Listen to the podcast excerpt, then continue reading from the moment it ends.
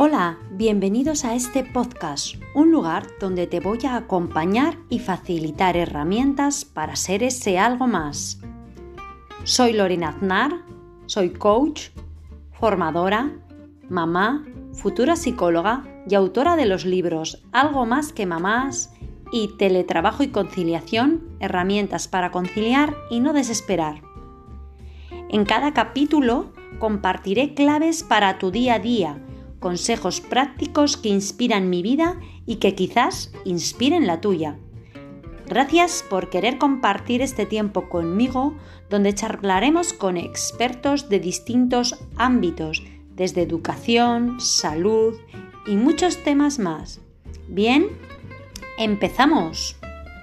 Buenas a todos y bienvenidos de nuevo a este podcast. Hace ya unos días que no nos escuchábamos.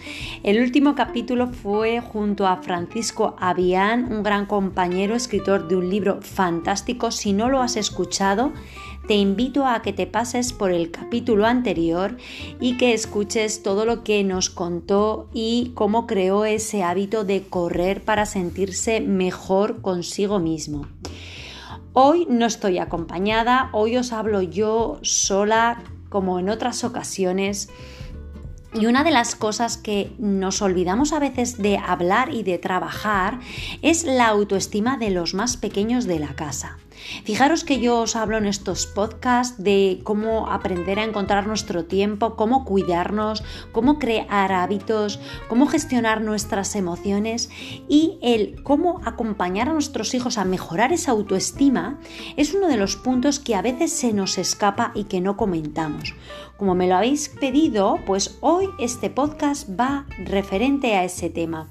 Te invito a quedarte hasta el final. Te voy a dar siete puntos o siete reflexiones interesantes que quizás puedan cambiar ese eh, punto de vista que tenemos sobre la autoestima de los más pequeños que ellos mismos tienen sobre ellos mismos. Muchas veces la primera pregunta que nos tendríamos que plantear es qué creemos de nosotros mismos, cómo nos vemos a nosotros mismos y por qué no preguntárselo a los más pequeños de la casa.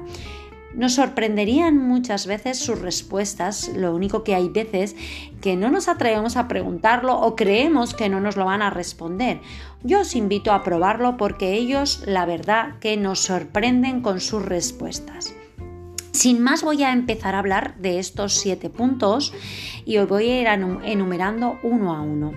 El primero es hacerles sentir escuchados y apreciados. Es importante escucharles con atención plena, al igual que escuchamos a los demás que nos gustan que nos escuchen. El escucharles hace que mejore su autoestima. Dejar lo que estamos haciendo, dejar el móvil y ponernos junto a ellos y escucharles de manera consciente, atenta, respetuosa. El segundo punto sería valorar el esfuerzo y no el resultado. Ponemos mucho el foco en el resultado de lo que hacen nuestros hijos y no en el esfuerzo que les conlleva el hacerlo, lo que han invertido de tiempo, el cómo lo han hecho de la mejor manera posible, todas las herramientas que han usado para ese resultado. Es importante que pongamos el foco en ese esfuerzo y no en el resultado de esa manualidad. A lo mejor no es la más maravillosa del mundo, pero ellos han hecho un esfuerzo, han invertido su tiempo y lo han hecho con todo el cariño y de la mejor manera posible. El tercer punto sería dedicarle tiempo en exclusividad. Hay familias que tienen más de un hijo y el dedicarles ese ratito para ellos solo les hace sentirse bien, les hace sentirse importantes, mejora su autoestima. Incluso si tuvieras solo un hijo, lo mismo, porque al igual que dedicas tiempo para estar con tu pareja o te dedicas tiempo para ti, es bueno también dedicar un tiempo en exclusividad a nuestro hijo o a nuestros hijos. Vamos por el cuarto punto, que es hacerles sentirse miembros importantes de la familia.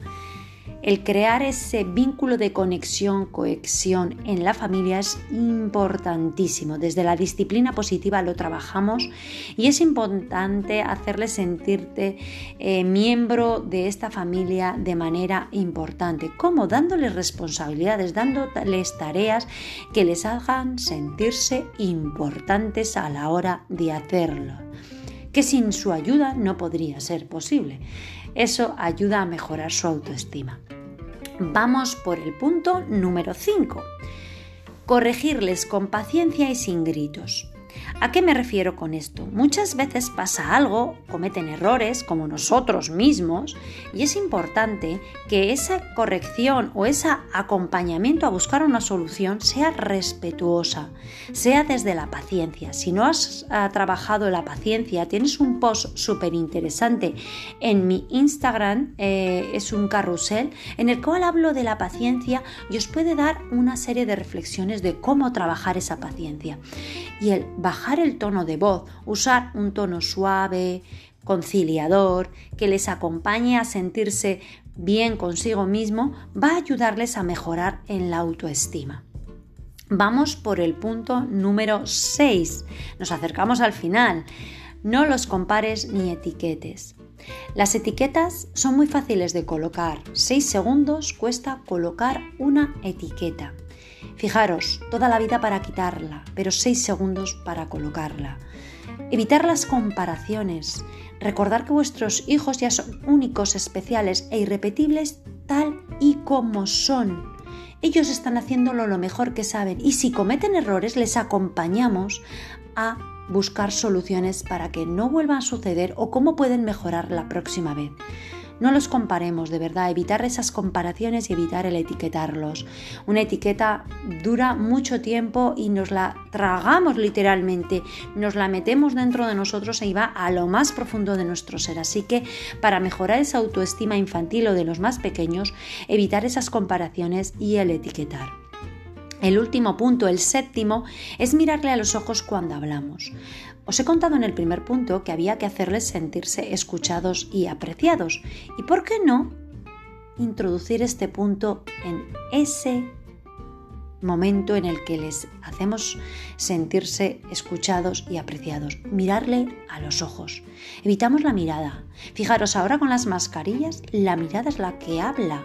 No tenemos la boca para expresar sonrisa, tristeza, son los ojos los que están hablando. Así que usarlos para mirarles, mirarles con esa atención, con ese cariño y así poder mejorar esa autoestima. Hacemos un repasito rápido, hacerles sentirse mm, escuchados y apreciados, valorar el esfuerzo y no el resultado, dedicarles tiempo en exclusividad, hacerles sentirles miembro importantes de la familia, corregirles con paciencia y sin gritos desde la solución respetuosa, no compararles, evitar esa comparación y esa etiquetación que hacemos y mirarles a los ojos cuando hablemos. Yo simplemente os tengo que dar las gracias, muchísimas gracias de verdad y espero que os hayan servido estos puntos que os he dado de cómo mejorar la autoestima de los más pequeños de la casa. Espero que hayáis pasado un buen momento junto a mí. Ojalá estéis dispuestos a mejorar esa autoestima, a acompañarles a mejorar esa autoestima. Ojalá estéis dispuestos a concederos también tiempo para vosotros, para escucharos, para quereros, para parar, para valoraros y apreciaros. Ahora os pido y os invito que si os ha gustado, si creéis que a alguien le puede servir, lo compartáis este podcast. Y nos vemos en el próximo capítulo. Seguro que vais a tener ganas de escucharlo porque en esta ocasión sí que voy a estar acompañada. Os dejo ahí en suspense quién va a ser la persona que me va a acompañar. Es una persona con la que he colaborado en varias ocasiones ya, tanto a nivel online como presencial, y que eh, estoy muy a gusto cuando comparto tiempo con ella. Muchas gracias a todos y nos vemos en el próximo podcast. Hasta pronto.